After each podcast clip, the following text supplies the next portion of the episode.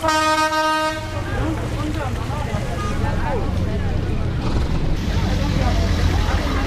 you.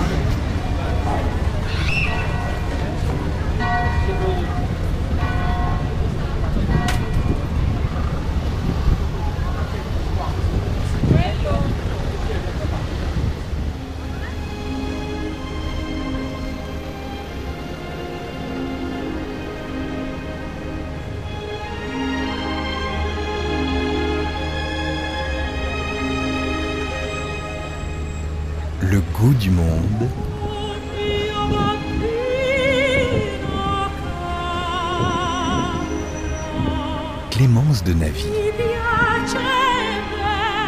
Bonjour, bienvenue dans le goût du monde. Vous allez bien? Petite confidence comme ça, un aveu en réalité. N'avons-nous pas tous un petit côté curieux? N'aimerions-nous pas tous savoir ce qu'il se passe derrière les murs épais des châteaux, des grandes demeures, dont nous n'aurons que l'image sur quatre postales à rapporter chez nous bien souvent ou le souvenir qui vit dans ces châteaux? Que se passe-t-il lorsque l'on remonte les couloirs, que l'on descend l'escalier pour arriver en cuisine pieds nus sur la terrasse? Eh bien, notre invité va lever une partie du voile et nous conduire dans ces incroyables Dimore d'Italia. C'est le titre de son livre paru aux éditions Hachette Cuisine. Cuisine, oui, car ces châteaux ont leurs recettes secrètes. Bonjour Alba. Buongiorno. Alba Pezzone. Bienvenue. Ton intro me donne des frissons. Ah, Tout remonte à la surface. Et Cécile Benici l'a préparé juste pour vous, cher Alba. Avant de nous lancer dans ce voyage si particulier, eh bien, je vais vous demander de fermer les yeux. Je vais les fermer aussi. Puis j'aimerais que vous me racontiez, euh, eh bien, où est-ce qu'on est, avec qui on est, quelle est la température de l'air, qu'est-ce qu'on peut voir? Si je ferme les yeux aujourd'hui, eh ben, je suis exactement dans l'intro euh, auditive de cette émission, c'est-à-dire que je suis, je crois, sur un bateau, sur l'eau, pas très loin de Naples, hein, en direction du Nil. Voilà. Et je pense que le livre d'Imore d'Italia est un voyage autour de cette île, au fait. Voyager pour revenir à un point de départ rêvé, souhaité. Et ce bateau, alors, qu'est-ce qu'on mange dessus? Il y a beaucoup de gens?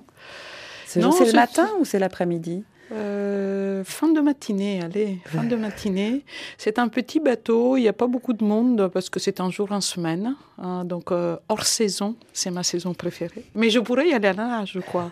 9 kilomètres séparent la côte de mon île. hein, donc je, je pourrais le faire à la nage, je Mon crois. île. Voilà. Vous dites mon île comme dans l'introduction de ce livre d'ailleurs, parce que votre livre d'Imore d'Italia, alors je vais le dire une fois, euh, on l'aura entendu, je n'ai pas votre accent, euh, d'Imore d'Italia qui est un, un hommage à votre île, vous l'avez Ouais, dit, ouais, donc à, à.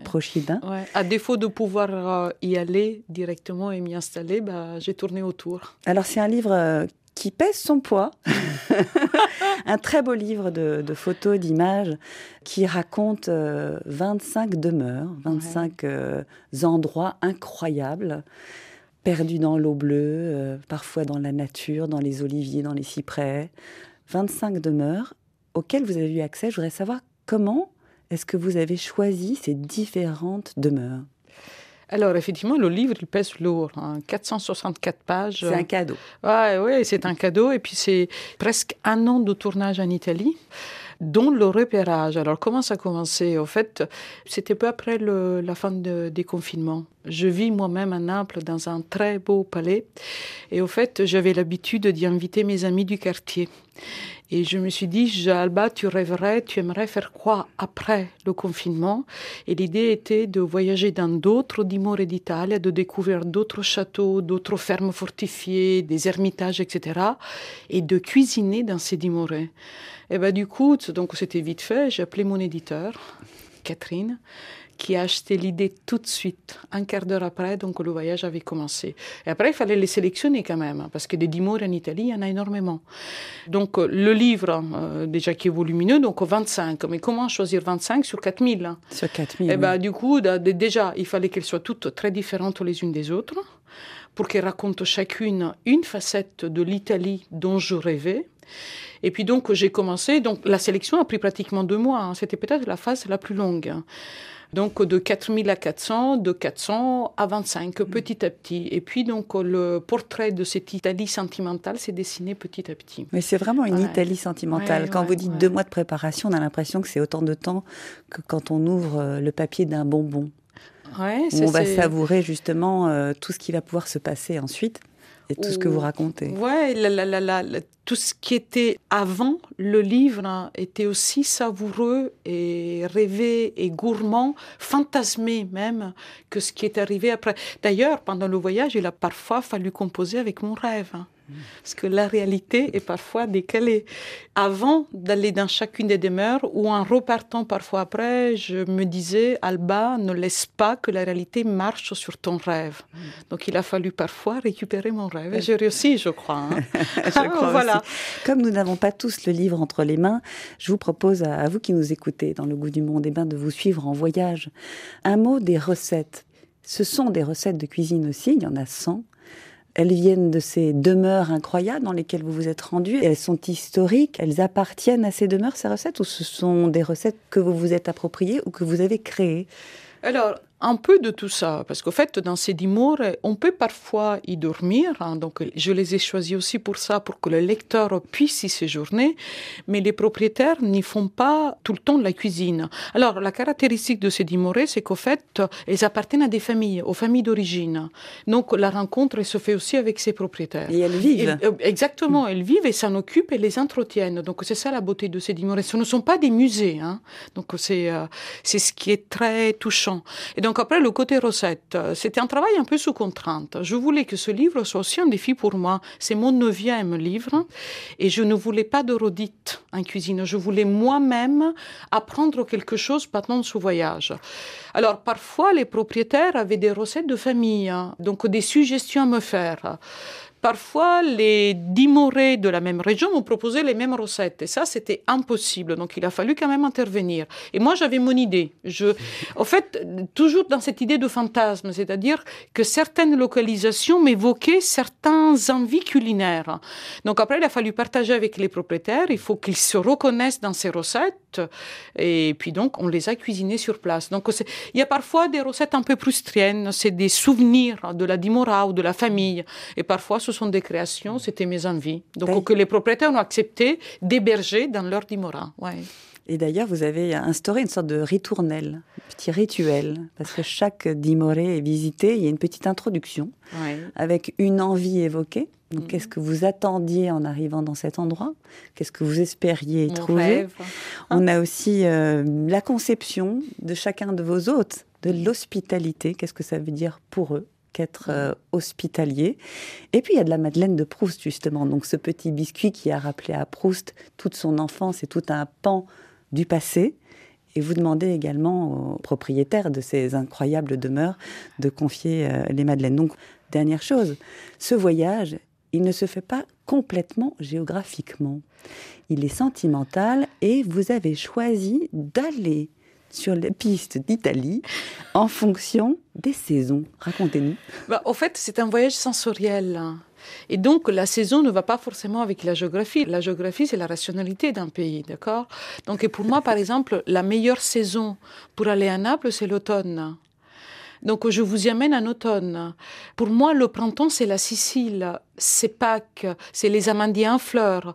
Donc le livre s'ouvre sur la Sicile. Alors qu'est-ce qui suit après? Non, non, on n'est pas dans le sud, on va partir en Toscane ou dans le Latium, parce que les saisons, ils sont plutôt mitigées. Et la campagne toscane au mois de mai est magnifique. Donc en fait, c'est vrai que le livre vous oblige à avoir une carte de l'Italie à côté et à me suivre dans ce périple qui est plutôt sensoriel. Voilà, c'est euh, et rebondissant parce qu'on passe du sud à l'ouest, au nord, on retourne au sud, et vraiment au gré des saisons. Eh bien, je vous propose. Ah, j'ai l'impression que les portes de la cuisine sont ouvertes. Il y a comme un accès à l'extérieur. Des potagers, des vignes, non. Oh, le soleil en tout cas, et puis la mer. Nous sommes en Sicile avec une comtesse à bicyclette. J'aimerais que vous me parliez un petit peu de cet endroit. Chez le comte Federico, je crois. Alwin. Alwin est une personne extraordinaire. Donc, elle est mariée à un prince sicilien, mais elle est autrichienne. Ils se sont rencontrés lors d'un Et lui, il est tombé amoureux fou de son Alvin. Donc la comtesse à bicyclette, parce qu'au fait, Alvin est autrichienne, elle est très mince, elle est blonde, donc totalement décalée par rapport aux habitants de la ville de Palerme. Parce qu'au fait, ce palais est dans un quartier qui est très populaire, donc vraiment limitrophe à l'un des marchés les plus beaux de la ville. Et donc Alwyn est la comtesse à bicyclette. Donc c'est un peu l'intelligence aussi des palermitains, parce qu'au fait, ils la sont étrangère, et en l'appelant la comtesse à bicyclette, ils l'autorisent à être un peu étrangère, être un peu bizarre. Ça me rappelle Donc voilà, oui. Et au fait, c'est elle qui m'a donné l'une des premières définitions de l'hospitalité. Et peut-être celle que je retiendrai parce qu'elle me dit, ça m'a touché quand je me baladais avec mon mari dans les campagnes siciliennes dont ils étaient propriétaires parce que son mari prince possède des fiefs entiers en Sicile, les paysans qui se lavaient la main avec du vin avant de la lui serrer lui disaient à favorite, c'est-à-dire favorite, tout ce qui est à nous est à vous elle, elle m'a dit, Alba, pour moi, c'est la plus belle des définitions de l'hospitalité. C'est une étrangère, hein, amoureuse de sa ville, Palerme, d'adoption, qui me l'a donnée. Effectivement, j'ai été magnifiquement accueillie par cette femme et son mari et ses enfants, mais nous étions affines, enfin, on était presque les mêmes. C'était un peu comme un jeu de miroir. Il a une Madeleine de Proust, ce prince, qui sont les latte fritos, qui sont donc des petits cubes de lait frit dont vous donnez la recette, mais je voudrais qu'on remonte un petit peu le temps, mais en restant en Sicile, évidemment. Nous allons nous asseoir à la table du guépard. Come sta, signorina Concetta? Ti prego, Angelica. Da bambine ci davamo del tu. Buonasera, padre. Buonasera, cara.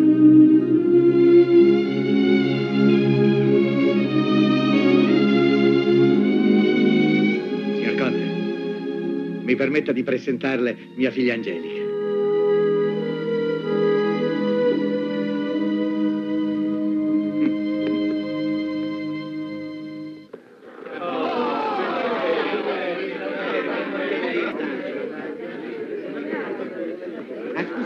Siamo ancora in pace. Ecco. Oh, diverse strade, come vuole la tradizione? Che profumo. Qui est profond dans un profond, souffle. oui. Mais le parfum de qui? Le parfum Du- de de, la timbale du guépard ou de Claudia Cardinale? Si sensuelle, Angelica. absolument. En tout cas, euh, cette timbale de macaroni en croûte C'est des pâtes en croûte de pâte sucrée. qui fait se signer le prêtre avant de le goûter en disant qu'elle respecte la tradition et quel parfum incroyable. On se pâme autour de cette table. Mais racontez-nous cette pâte en croûte, c'est incroyable. Des pâtes dans une croûte. Dans une croûte euh, sucrée. Donc, c'est une architecture gourmande incroyable. Parce qu'en plus, à l'intérieur, c'est un millefeuille de euh, foie de volaille, aubergines confites, boulettes de viande. Enfin, c'est d'une richesse extraordinaire. Et en fait, la timbale, elle fonctionne aussi comme une papillote, c'est-à-dire tout est à l'intérieur. hein. Et c'est vraiment une métaphore magnifique de, de cette étincelle qui se passe à la table du guépard. Et en fait, on coupe et les parfums ressortent. Et c'est magnifique. La décoration, enfin voilà, c'est bah, c'est le chef-d'œuvre de la cuisine aristocratique sicilienne. À l'inverse du latte fritto. En fait, On a un le vrai livre- contraste. en. Exactement, c'est-à-dire euh, cette timbale qui est aristocratique à souhait, comme la cassata, qui dit la beauté de la femme sicilienne, et puis le latte fritto qui au fait est une crème juste passée en friture, hein, donc euh, avec des restes de crème quelque part, et dont le prince est si gourmand. D'ailleurs, la photo qui a été saisie sur le vif, pour ceux qui ont le livre ou qui pourront le feuilleter, allez voir la photo de On ce prince qui est quand même assez âgé, dont les yeux pétillent d'enfance quand il retrouve ce petit bout de gâteau frit, quoi. Ouais, incroyable. Ouais, On est à côté de lui complètement. Un mot des mensou. Comment prononce-t-on? Monsou. Monsou. En fait, Monsou, c'est la figure du chef dans les familles aristocratiques euh, des royaumes des deux Siciles, donc à Naples comme en Sicile. Et Monsou vient de monsieur. C'est une contraction du terme monsieur. C'est parce qu'en fait, les familles aristocratiques du royaume des deux Siciles étaient fières d'embaucher des chefs de tradition française. La sœur du roi de Naples étant la sœur de Marie-Antoinette, etc. Donc, il y avait une tradition culinaire française. Donc, au Montsou était ces grands chefs très respectés qui faisaient quand même le pont entre la tradition gastronomique française avec ses timbales, ses pâtés, etc. Et puis donc la famille aristocratique. Ouais, c'est une très jolie figure qu'on retrouvera d'ailleurs dans une autre d'Imora lors du voyage en Sicile. Ouais. J'en ai retrouvé un, un héritier qui cuisine encore aujourd'hui comme à Montsou. Et qui fait des choses absolument incroyables. Exactement. Ce sont des personnages quand même. Un qui chapeau impriment. farci de pâtes. Là, Ah oui. la croûte des pâtes, c'est un chapeau. On va le retrouver Ouais. aussi. Ce chapon farci de pâtes, un poulet avec des pâtes dedans. Imaginez un petit peu le goût de la sauce pour les pâtes. Inattendu hein, quand on l'ouvre. Il hein. Ah faut oui. pas l'annoncer. Hein. C'est une surprise. Le goût du monde. Clémence de Navy. E un giorno di dicembre arriverà l'estate, perché le cose fanno quello che gli pare, seguendo i punti esatti delle coordinate. Sicuro ti ritrovi perso in mezzo al mare e a far contenti tutti si diventa pazzi. Le cose necessarie stanno in una mano. Se deve stare lì come un ostacolo, allora è meglio non averlo un cuore. E sono qui che mi sbatto da quando ero bambino, prendo a pugni le mosche e disoriento il destino. E un bicchiere di vino, è il classico panino. Se te lo spiegano non capirai, ma se lo senti lo sai, se lo senti lo sai, se lo senti lo sai, se lo senti lo sai. Il mondo mi ha deluso tante volte quante, le volte che probabilmente l'ho deluso io. Nel cuore del conflitto con gli occhiali a specchio, è inutile nasconderlo, si sta da Dio. E a terra le mie ali si fanno pesanti e mi sembra impossibile volare ancora. E gli obiettivi sono sempre più distanti, tranne che in certi momenti. E sono qui che mi perdo per dare i nomi alle cose, a ritrovare una strada tra mille strade confuse. E un bicchiere di vino, e il classico panino. Se te lo spiegano non capirai, ma se lo senti lo sai. Si l'on et si tu le sens, tu le sais, n'est-ce Oui, pas ouais. Giovanetti sur RFI, bienvenue si vous nous rejoignez. Vous écoutez Le Goût du Monde en voyage en Italie dans le secret des palais et des demeures perchées au bout du bout de la terre, dans le bleu de la mer, dans la rumeur de la ville également parfois, avec Alba Pezzone, notre guide cuisinière et son livre Dimore d'Italia paru aux éditions Hachette. Alors nous étions en Sicile, nous allons rester. Est-ce qu'on reste en Sicile? On n'a pas le temps en fait de rester en Sicile et pourtant il y a bien une demeure où la paresse, ou en tout cas le temps lent est pris. De quelle demeure est-ce que je parle? Marzamemi. Là, ah, ben voilà. Ah oui, bien sûr. Alors parlez-nous donc de cette tonara di Marzamemi. Alors incroyable. Bah, en fait, c'est une manufacture, hein, une conserverie de thon qui était rachetée là encore par des princes qui l'ont restructurée. Donc aujourd'hui, on peut y dormir. hein. Et donc, y manger de fabuleux spaghettis à la poutargue de thon. Mais là, surtout, il faut se laisser aller. Je veux dire, on arrive et ça freine.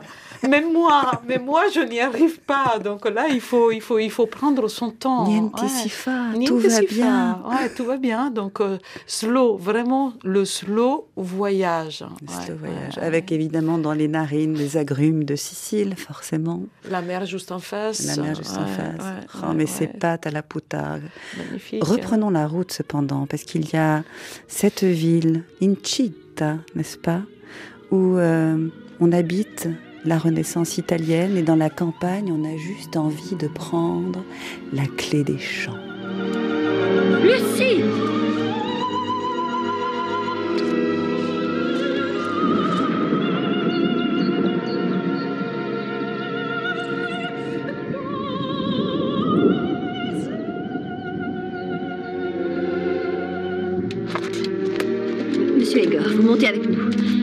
Miss Honeychurch ne se sent pas bien. Oui, oui, bien sûr. Andiamo Chambre avec vue. Andiamo. Andiamo, Ouais. andiamo. Mais on y est là, dans la campagne incroyable aussi, encore une fois, de ces propriétaires de demeures qui permettent aussi à cette ville et à cette histoire et à ces portraits de perdurer dans le temps et de vivre aujourd'hui. Magnifique. Et puis là, on est vraiment dans la tradition, c'est-à-dire que les princes florentins de Toscane avaient à la fois une demeure à la ville et puis une demeure à la campagne. Et là, c'était le cas. Donc, on a à la fois le Palazzo di Camugliano avec des fresques magnifiques et un jardin suspendu en plein cœur, pas loin de l'Arno, à Florence. Et puis, euh, à une heure de route, on est à la campagne, toujours chez eux, dans une demeure magnifique avec un escalier monumental. Et on y produit, donc il y a un jardin potager, et on y produit du blé, donc des pâtes, de l'huile d'olive, du miel, du vin. Et dans Voilà. la cuisine, Et ben c'est la cucina povera, donc la cuisine paysanne. et on a Enrica. Enrica, absolument magnifique. J'arrive et au fait, elle me regarde suspicieuse. Bah, c'est qui celle-là? Elle dit savoir cuisiner, mais au fait, c'est pas tout à fait vrai, etc. On va etc. vérifier. Ah oui, oui, on va vérifier. Et puis au fait, elle me raconte sa recette, cette soupe paysanne qui paraît si simple à faire. La Et ribolita, comment est-ce qu'on l'appelle cette soupe? Bah, la ribolite, au fait, c'est une raw cuite. Parce qu'en fait, tous les légumes ont d'abord leur cuisson séparée, et puis en fait, une deuxième cuisson qui est un mijotage ensemble. Et en fait, la réussite de cette recette dépend de cet équilibre, de cette attention méticuleuse que Enrique a à l'égard de ses ingrédients. Et ce qui est magnifique, c'est qu'en fait, dans cette demeure, j'ai eu à la fois la ribolite, cette soupe paysanne aussi du lendemain, à base de pain, et puis des tagliatelles à la truffe, parce qu'au fait, 150 hectares de forêt, et ben à l'automne, on y part à la chasse à la truffe. Mais je me suis posé la question, quelle est la plus aristocratique des deux recettes? Est-ce la truffe ou la ribollita de Enrique hein? Va, va, va, bon, bref. Donc c'est... euh, Avec des fagiolo. oui, des Ah. fagioli, parce qu'au fait... euh, Fagioli, puisqu'il y en a plusieurs. Ouais. Fagiolo étant le singulier. Et il y a là juste une liste à l'après-vert. Est-ce que vous pourriez nous dire quelques-uns des noms de ces fagiolo Fagiolo di bigliolo due facce, fagiolo tondino, fagiolo cannellino, fagiolo cappone, fagiolo garfagnina, fagiolo lentino, fagiolo scritto della garfagnana, fagiolo di Sorana, fagiolo stortino di Lucca, fagiolo stringa, fagiolo turco. Et à chaque fois, c'est une ville, c'est un endroit. Donc c'est magnifique. Il y en a Couleur de 40. haricot, tacheté ou pas. Exactement, Rose, blanc. petit avec un œil violet, rose, enfin C'est un patrimoine magnifique. incroyable. Un patrimoine paysan. Formidable. Tout ça dans une soupe. délicieuse. en plus. On va aller rencontrer une autre cuisinière, Mirella. Que- Mirella. Mirella. Alors dites-nous où est-ce qu'elle est, où est-ce qu'on la trouve. Là, pour le coup, je crois qu'on est plutôt du côté de Rome, dans le Latium. Ouais, dans le Haut Latium, dans une demeure fortifiée, donc c'est un château fort. Et là aussi, on y arrive. Donc je suis accueillie par le neveu des propriétaires, un jeune homme magnifique qui a décidé de consacrer sa vie à cette dimora en revenant d'Amérique du Sud. Donc un vrai choix de vie. Et puis voilà, Mirella dans les cuisines. Et puis voilà l'inattendu, parce qu'en fait, c'est un livre aussi d'inattendu. J'avais pas prévu de faire cette recette de pâtes.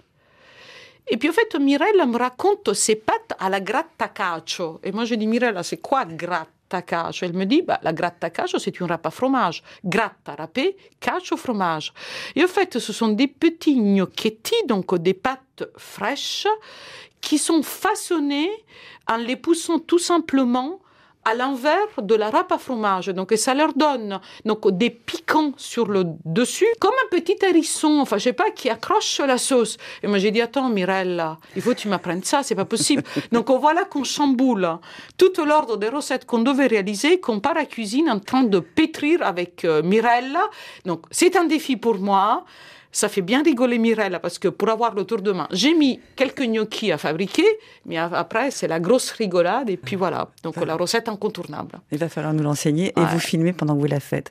On va aller pas tellement plus loin, dans un endroit où euh, la devise, c'est tout de même de ne pas être dérangé. Si prega di non perturbare. Et surtout, vous dites, en arrivant dans cet endroit incroyable, qu'il faut décider d'être heureux quand on y arrive. Racontez-nous. Il faut décider d'être heureux quand on y arrive. Donc, on est en bord de mer, toujours dans le Latium, dans une euh, dimora du début du siècle. Et au fait, on vous laisse se faire. Et donc là, on ne peut pas choisir d'être autrement. C'est-à-dire qu'on on se dit, tiens, je m'arrête, je savoure les pieds nus sur un tapis. Euh, je savoure le parfum de la mer qui remonte. Je savoure ces conifères qui embaument, Vous avez etc., tellement etc., vous etc. les avez écrits, vos petits bonheurs. Oui, Alors je vais me permettre de les lire à votre place. Restez Souvenir. face au coucher de soleil, juste respirer. Marcher pieds nus d'un étage à l'autre jusqu'à la terrasse. Ne pas avoir besoin de parler, juste écouter. Se laisser surprendre par l'envie de faire une sieste. Se réveiller, pas tout à fait, et avoir la solution. Déjeuner ou ne pas déjeuner. S'endormir dans des draps tout frais, tout blancs, inconnus. Nager deux fois par jour, juste en traversant la rue. La mer baigne la villa. Boire son premier café avant tout le monde et les suivants aussi. Penser que l'instant présent est parfait. Juste un instant. Eh bien, écoutez, cette description des petits plaisirs me donne rudement envie de me rendre à la Villa Borghese Bel Aspetto. Quel nom, Villa Borghese di Bell'Aspetto. Avec vue sur la mer, on est d'accord. Mais on n'est qu'au début des bonheurs et des douceurs. Alors après avoir mangé un petit soufflé au citron, euh, mangé quelques fritures de fleurs de courgettes et des pâtes au rouget, alors là, une autre dolce vita, on va aller à la Masseria Potenti. Alors, Maria Grazia. alors racontez-nous la Masseria Potenti, les femmes de la Masseria. Et notamment une, alors c'est une masseria qui porte bien le nom. Masseria, c'est quoi? C'est une ferme fortifiée, donc euh, dans le sud des Pouilles, donc euh, entourée par des oliviers, et puis tout au bout, tout au bout, la mer. On y arrive, tout est blanc, d'un blanc éclatant, et je vois Maria Grazia qui vient vers moi, pieds nus, robe noire, des herbes sauvages dans les bras. Et j'ai dit stop. Je ne la connaissais pas. hein. J'ai dit tu t'arrêtes, photo, je veux retenir ça. Et un regard de feu, une cuisinière extraordinaire, presque impossible de repartir. C'est une sorcière. Ah oui. Magnifique. Ouais, les cheveux au vent, un regard qui brille. hein. Enfin, En même temps, il y a des potions magiques dans ces marmites. J'ai bien euh, pris connaissance d'une recette notamment, déjà qui est très belle. Chicheri et trilla. Alors, ce sont des pâtes frites au pois chiche. Exactement, donc recette traditionnelle. Donc même avec elle, on a fabriqué des pâtes fraîches en plein cagnard. Donc on était au mois de septembre. Il y faisait On est très dans les chaud. Pouilles. On n'a pas dit où on était. On, On, est dans, on les, est dans les Pouilles, donc, Donc, dans le talon de l'Italie. On pétrit dans un endroit magnifique qui est un Trullo, donc ces anciens hébergements agricoles paysans dans les Pouilles, donc ces maisons pointues en terre, en pierre. Et donc, elle m'apprend à faire des pâtes fraîches. Et puis, donc, elle les cuit, elle les passe en friture. Et là aussi, on est dans une cuisine paysanne. Elle produit des pois chiches qu'on a égrenés ensemble. Et là, tout simplement, donc, une crème de pois chiches et ses pâtes en friture. Du croquant, du fondant, du doux, du sucré, etc.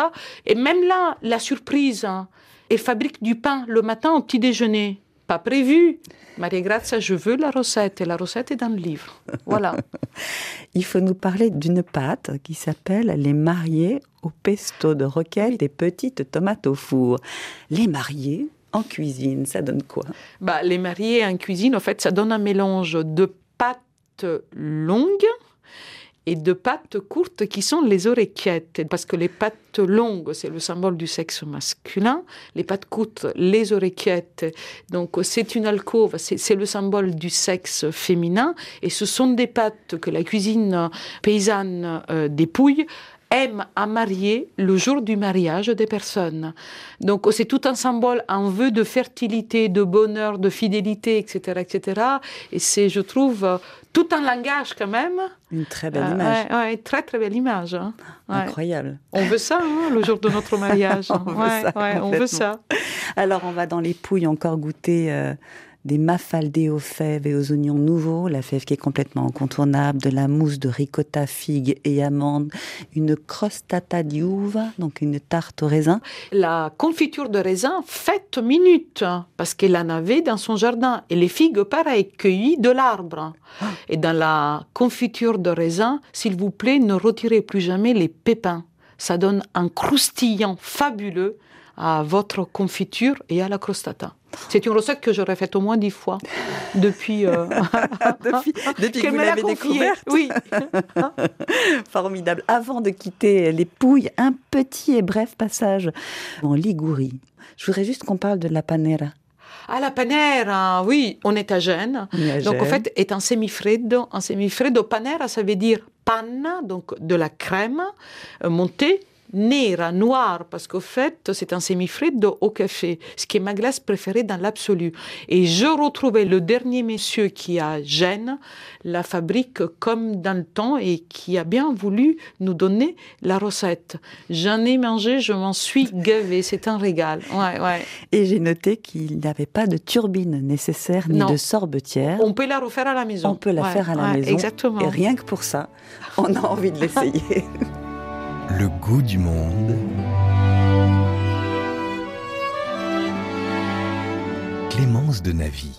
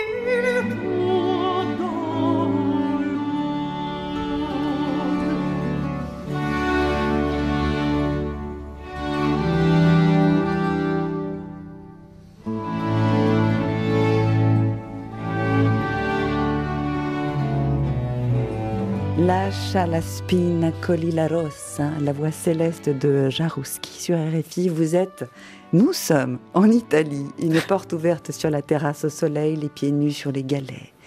Un gâteau aux noix de la ricotta encore chaude puisque juste faite al limone avec Alba Pezzone, cuisinière napolitaine, fille de Procida, généreuse guide et chanceuse puisqu'elle est allée dans les maisons et palais incroyables de son Dimore d'Italia paru aux éditions Hachette Cuisine. Alors je vous propose maintenant un voyage dans un paradis entre ciel et mer, envie de s'égarer et puis de plonger dans la grande bleue, le luxe du silence, de l'espace et du temps, une envie de détox de la tête aux pieds et de cuisine presque monastique. Alba, je voudrais que vous m'emmeniez à l'Eremo della Maddalena sur la colline de la Gritta, un lieu fait de préexistence. Racontez-moi. Nous sommes dans les Cinque Terre, l'un des peut-être des endroits les plus magnifiques en Italie, l'Ermo della Maddalena, un tout petit, euh, un ermitage, donc un lieu de passage de pèlerins de moins, un- donc depuis toujours destiné à l'hospitalité. Et au fait, ce qui est drôle, c'est qu'on arrive à et le propriétaire qui habite Turin ne pouvait pas rester trop longtemps avec nous, le temps des photos et de la cuisine. Et voilà qu'il nous laisse les clés. Donc j'étais l'heureuse propriétaire de l'Eremo pendant deux jours. Une expérience magnifique, donc entourée par des forêts, au loin, un horizon infini, sous une pluie torrentielle. Donc de quoi vouloir se sentir à l'abri? Et ce qui était le bien. cas. Magnifique. Et là encore, une figure de femme cuisinière, Manuelina. Si, Manueline, donc, qui porte toute la tradition de la plus belle cuisine de Ligurie. Et il m'a appris à faire la focaccia di Recco. Donc, elle est venue avec son four, avec un chef. On a pétri des pâtes fraîches. On a fait des sauces noix. On a découpé des pâtes avec les écussons des familles nobles de Gênes. On a fait un vrai pistou. Et là encore, on a fait un semi-freddo à la noisette, magnifique, avec un caramel au beurre salé qu'elle adorait. Donc euh, voilà. Et on aborde aussi avec elle la notion de cucina magro. On démarre par le capo magro. Parce qu'en fait, dans un ermitage, qu'est-ce qu'on fait? De la cuisine un peu monastique. Donc, de la cuisine de sobriété. Donc, pas de viande, du poisson et beaucoup de légumes. Donc, la cucina di magro, c'est la cuisine du carême. Donc, lorsqu'on se dépouille, donc on, on se détoxifie, etc. Donc, c'est ce qu'on a fait avec elle. Et le capo magro, en fait, c'est un plat unique qui contient du poisson, beaucoup de légumes et une sauce verte à base de persil, de basilic et d'herbes fraîches aromatiques. Donc, un chef-d'œuvre absolu de juste cuisson, par contre. Très compliqué à faire, à réaliser, oui.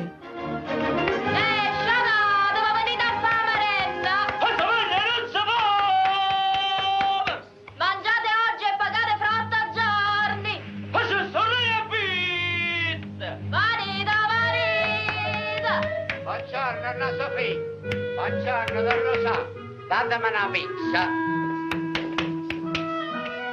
Cominciamo a giornata che è finita. Dica un bagoce, te! Saluto me ne farei due, presto presto non me ne devo andare a Elle a chaud, elle, elle s'évente tout au fil que la pizza est préparée. Alors on est à Napoli, on est chez vous là. Oui, je suis chez moi. D'ailleurs, c'est rigolo parce que tout de suite, au fil des pages, on voit la joie. Il y a tous les amis qui arrivent. on n'est plus deux, on est douze. On est, il y a Pierre, David, et Ken, Francisco, Sepp. Il y a tout le monde. On boit, on mange, Alessandro. Tout le monde est là. Ciro. Et la pizza frite. Et la pizza fritte, la pizza di Enzo Piccirillo. Alors, pizza fritte et pizza au four, on a les deux quand on, a, même. on a hein. les deux. Ah bah, Donc, il y a et- la pizza, puis et- faite de diverses manières en fonction de qui la prépare. Et, et là, c'est pas moi qui cuisine. Hein. Non, ce sont mes vous. amis qui cuisinent pour moi. Donc, la pizza frite, pourquoi la pizza frite Parce que, un, j'en suis amoureuse.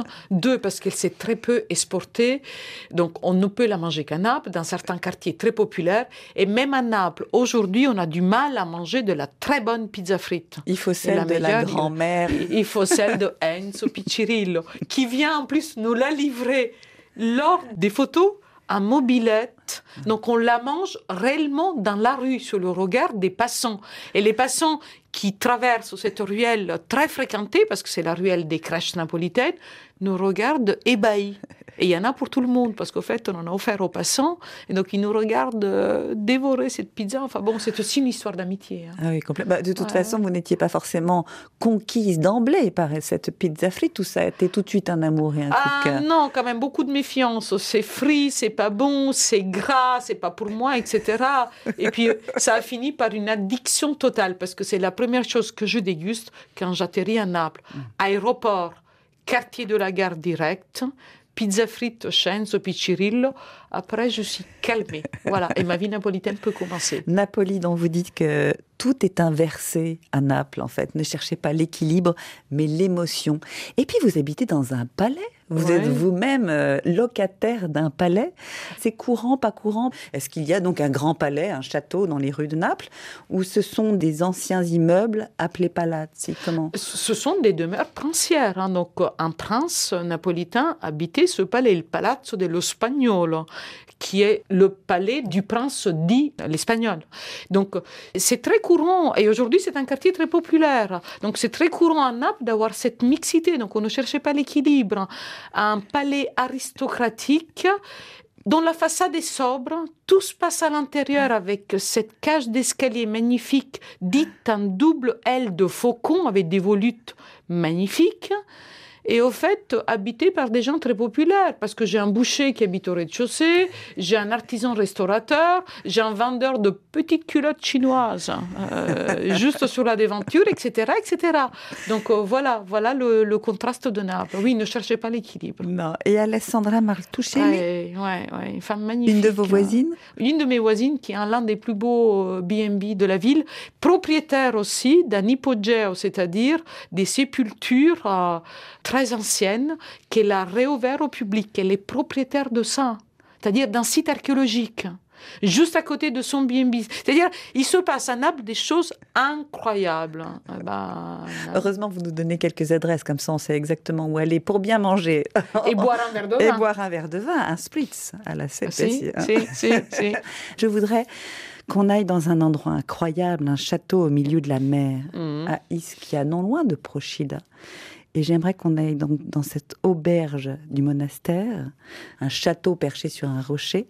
Et dans ce château et dans ses cuisines, il y a Michelangelo Iacono, Michelangelo Iacono. dont il Chef dit que c'est ma main la meilleure partie de moi-même. Exactement. C'est un chef paysan, en fait, très jeune, autodidacte, et sa cuisine est d'une précision incroyable. Il cuisine pour ce monastère depuis quelques saisons maintenant, et au fur et à mesure, le, lui et le monastère ne font plus qu'un. Donc sa cuisine s'est épurée. Au départ, elle était un peu plus baroque et lui-même, il m'a raconté ce cheminement. Donc aujourd'hui, il a un jardin potager dont viennent tous ces légumes qu'il cuisine et ces poissons viennent de la pêche artisanale. Enfin, c'est quelqu'un qui est très très sensible à l'environnement et vraiment qui cuisine un peu à l'empreinte, enfin un peu dans l'improvisation. Donc c'est une cuisine qui dit quelque chose du lieu où on est et qui fait partie de l'expérience. Là aussi un peu monastique parce que c'est un ancien monastère, euh, donc qu'on vit dans une île qui par ailleurs est très chaotique. Donc c'est vraiment une manière de se mettre de côté. Et les propriétaires sont magnifiques. Incroyable. Vous Ouais. dites aussi qu'à Ischia, il y a euh, une île, deux caractères et trois cuisines, c'est-à-dire? Alors, trois cuisines, effectivement, ça c'est euh, Michelangelo qui m'a fait découvrir ça, parce qu'en fait, il y a une cuisine qui vient de la mer, c'est les pêcheurs, puis une cuisine qui vient de la terre, donc euh, de la campagne, parce que c'est une île qui est très verte, et puis une cuisine qu'on appelle du calacala, c'est-à-dire une cuisine faite de troc, d'échange. C'est-à-dire que les paysans échangent leurs excédents de production, d'autoproduction, avec les excédents de la pêche des pêcheurs, de manière à ce que les pêcheurs puissent avoir quelques légumes dans leur cuisine et les habitants de la terre quelques poissons. Et donc, d'ailleurs, les trois menus qui sont proposés à monastère sont à la fois la cuisine de Mérécope. Mérécope, c'est ce qui est au-dessus de l'île, donc dans la montagne, une cuisine de terre. Une cuisine de Mérévache, donc la cuisine qui est proche de la mer. Et puis la cuisine de Calacal, qui est une cuisine étonnante d'improvisation. Parce qu'en fait, on ne peut pas prévoir ce qui sera excédentaire. Donc il va falloir savoir improviser, à la fois dans les recettes, dans les quantités, etc. Donc c'est une cuisine magnifique, d'invention. Dans le luxe de ces demeures et de ces palais, on a quand même les pieds sur terre. On, a les On pieds sur- garde ce sentiment aussi de là où on est et d'exprimer là où on Très est dans les cuisines. Oui. Alors on a aussi, euh, en fait, il y en a tellement. Il y a, c'était une Massaria encore, celle de Giulia, de sa fille Giovanna et de la sœur de Giulia, donc euh, Herminia, une invitation sculptée à l'entrée du parc. Voyageur, toi qui es venu jusqu'ici, contemple la beauté de la nature, oublie les événements impétueux de la vie, écoute les murmures du silence et la voix de ton âme. Mais là, le temps suspendu, et il y a des pizzas, des pizzas un jour, rien que pour la pizza, et la pizza al metro. Exactement. Alors là, oh, dans le chaos le plus total. Donc là aussi, on est dans un ancien ermitage monastique, donc dans les hauteurs, donc on est sur les hauteurs de Sorrento. Autant il y a de bruit, de son, on est envahi à Sorrento, autant quand on monte, au fur et à mesure qu'on monte, eh ben c'est la paix. Et d'ailleurs, les portables ne marchent pas dans cet ermitage. Et la pizza, la pizza al maître, en fait, c'est une pizza au kilomètre. Elle n'est pas ronde, elle est longue. Et en fait, c'est la pizza de la convivialité parce que euh, il faut la partager avec ses convives de table. On ne peut pas en demander 10 cm, il faut en commander au moins un ou deux mètres et puis se la partager. Et c'est fabuleux parce que ça dépote. hein. Et c'est une pizza très particulière qui nous vient donc euh, de Vico Equens, juste le démarrage de la côte amalfitaine. Une pizza très particulière. incroyable. Aussi, vous dépeignez euh, tous les chemins qui nous mènent dans ces lieux incroyables, les routes empruntées, la lumière. Là, on va s'enfoncer un petit peu dans l'hiver quand même. Dans l'hiver parce que c'est très très beau, Venise, quand on est à l'automne, quand on est dans d'autres saisons, le brouillard aussi, on a envie euh, de feux de cheminée aussi, euh, ça, ça fait penser à tout ça. La découverte d'une région qu'on connaît peu, peut-être le Frioul, très insolite, avec euh, trois cultures qui se rencontrent aussi. Bah, et, euh, je veux dire, c'est vraiment à la frontière. hein. Donc, c'est à la fois à la montagne, la vallée, et puis euh, les pays d'à côté. hein. Donc, Mm. c'est une cuisine que j'ai moi-même découverte. Et qu'on a hâte de découvrir encore davantage. Et puis bon, alors on va devoir évidemment euh, clore cette émission. Mais je voudrais qu'on aille euh, eh ben, sur les rives d'un lac avec un palais incroyable. Vous parlez de songes d'une nuit d'hiver, j'ai l'envie de parler de songes d'une nuit de toutes les saisons. Racontez-nous ce palais incroyable sur les bords du lac. C'est la Dimora qui clôture le livre, et c'est pas un hasard. Et une propriétaire magnifique, Alberta, vraiment flamboyante. Et au fait, on y arrive à bateau dans les brouillards parce qu'on on y a réellement été en hiver. Donc un petit bateau vient nous chercher. Donc quelques hectares, 10 habitants, un froid de canard. Mais ça allait bien avec cette rêverie. Et puis, c'est une dimora dans laquelle euh, on perd toute perception. C'est-à-dire qu'au bout d'une heure, on ne sait plus où on est. Est-ce un rêve? Est-ce la réalité? J'étais perdue. Et à un moment, il, va falloir repartir. Donc, c'est une impression très, très étrange. Et là, on a cuisiné avec des poissons du lac. On a cuisiné avec euh, les roses, les pétales de roses, parce que Albert est passionné de fleurs. Donc, les pétales de roses qu'on a cueillis dans son jardin. Donc, on a vraiment. Enfin, j'ai un souvenir. euh, étrange de cette Dimora. Oui, Vraiment oui, un rêve. Vraiment, vraiment, vraiment un rêve. Et je me rappelle, enfin, je cherchais la phrase d'Alberta, qui est la propriétaire et qui est née sur cette île, qui a elle-même du mal à croire dans ce qu'elle vit. Et elle me dit, souvent, euh, j'ai l'impression de ce rêve. J'essaie de me réveiller de ce rêve et avec joie. Je découvre que mon rêve, c'est la réalité. Et je trouve que c'est les plus beaux mots pour terminer ce livre. hein. Ce livre qui a démarré comme un rêve et qui se clôture comme ça. En fait, le rêve est la réalité, la réalité est le rêve. Eh bien voilà, moi je trouve que c'est bien aussi. Cela dit, Cela dit. J'aimerais bien qu'on partage quand même un ingrédient et un ustensile. Parce que c'est une tradition dans le goût du monde. Et quelque chose me dit que vous allez nous surprendre. Alors, l'ingrédient, c'est peut-être pas un ingrédient particulier, on serait plutôt évanescent. J'ai un souvenir très très physique de ce livre. Donc ce à quoi je pense, c'est peut-être l'air que j'ai traversé, les ambiances que j'ai traversées, les températures que j'ai traversées.